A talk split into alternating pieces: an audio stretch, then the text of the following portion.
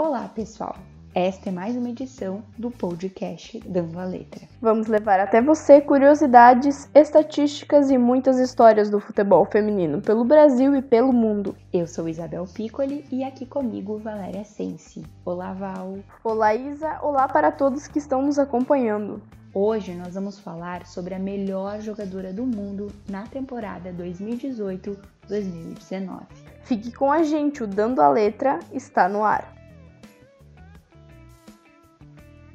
Na pequena cidade de pouco mais de 90 mil habitantes, chamada Raleigh, nos Estados Unidos, nasceu o atacante do Seattle Ray, Megan Anna Rapinoe. A atacante da seleção americana de futebol feminino ganhou destaque nos Jogos Olímpicos de 2012 por sua performance marcante dentro de campo. Desde pequena, Megan mostrou-se apaixonada por esportes e costumava jogar nos times de futebol dos quais o pai era técnico.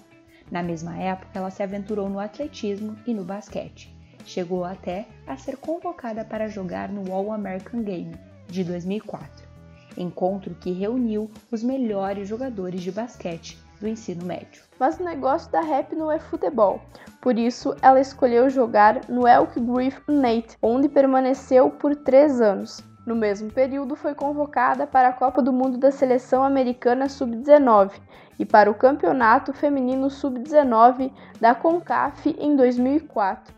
Em 2005, estreou no Portland Pilots e conquistou seu primeiro título na liga e no Campeonato de Futebol Feminino da Divisão 1 do NCAA.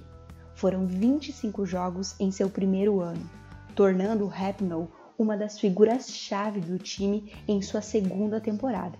Além disso, foi considerada uma das maiores goleadoras da Liga Feminina Americana, com 10 gols e 2 assistências. Rapinoe precisou se ausentar em 2007 por uma lesão no ligamento, mas compensou sua ausência na temporada de 2008, quando voltou ao time como titular e ajudou a equipe a bater um recorde de 20 jogos ganhos e apenas 2 perdidos, marcando 5 gols. Encerrando seu contrato com o Pilots, ela decidiu lançar o WPS Draft 2009, onde foi escolhida em segundo lugar pelo Chicago Red Stars. Participou de 17 dos 18 jogos do campeonato e marcou dois gols. No fim de 2010, participou de uma nova aventura e assinou o contrato com o Philadelphia Independence, onde jogou apenas quatro jogos e depois foi transferida para o Mad Jack. Em 2011, assinou contrato com o Sydney da Austrália. No ano seguinte, foi para o Seattle Sanders Oman, enquanto se preparava para os Jogos Olímpicos de 2012 em Londres. Nesta competição, os Jogos Olímpicos, a seleção feminina dos Estados Unidos conquistou a medalha de ouro, entre 2013 e 2014, se aventurou na França jogando pelo Olympique de Lyon e então foi para o Seattle Reign, time em que joga atualmente. A estreia de Megan na seleção americana foi em 2006, durante uma partida contra a Irlanda.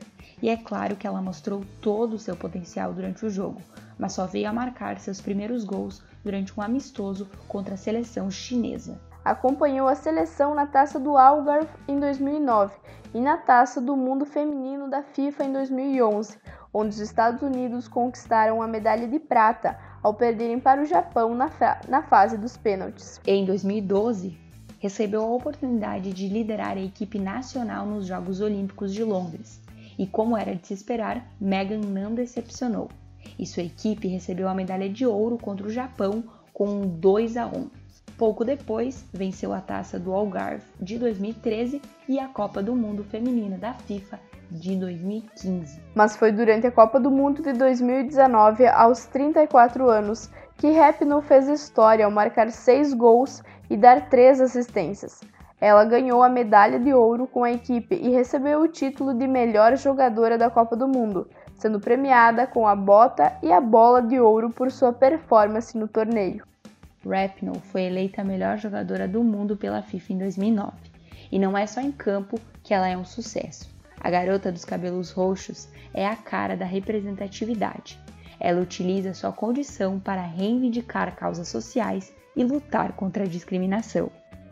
Depois da nossa camisa 10, A nossa nordestina Marta, a melhor jogadora do mundo, é uma ativista na luta por igualdade e que sem dúvidas representa as mulheres de todo o mundo. E é assim, Val, que a gente chega ao fim de mais um Dando a Letra. Nos encontramos no próximo episódio, quinta que vem, onde vamos falar sobre mais um dos destaques dos melhores do mundo. Você pode conferir tudo sobre o futebol feminino no site jogandocomelas.com.br ou nas redes sociais do Jogando com Elas. Essa foi mais uma produção do Jogando com Elas. Até a próxima! Lembrando que as informações utilizadas para a produção do podcast Dando a Letra pertencem ao site espanhol historiabiografia.com. Até semana que vem. Até mais!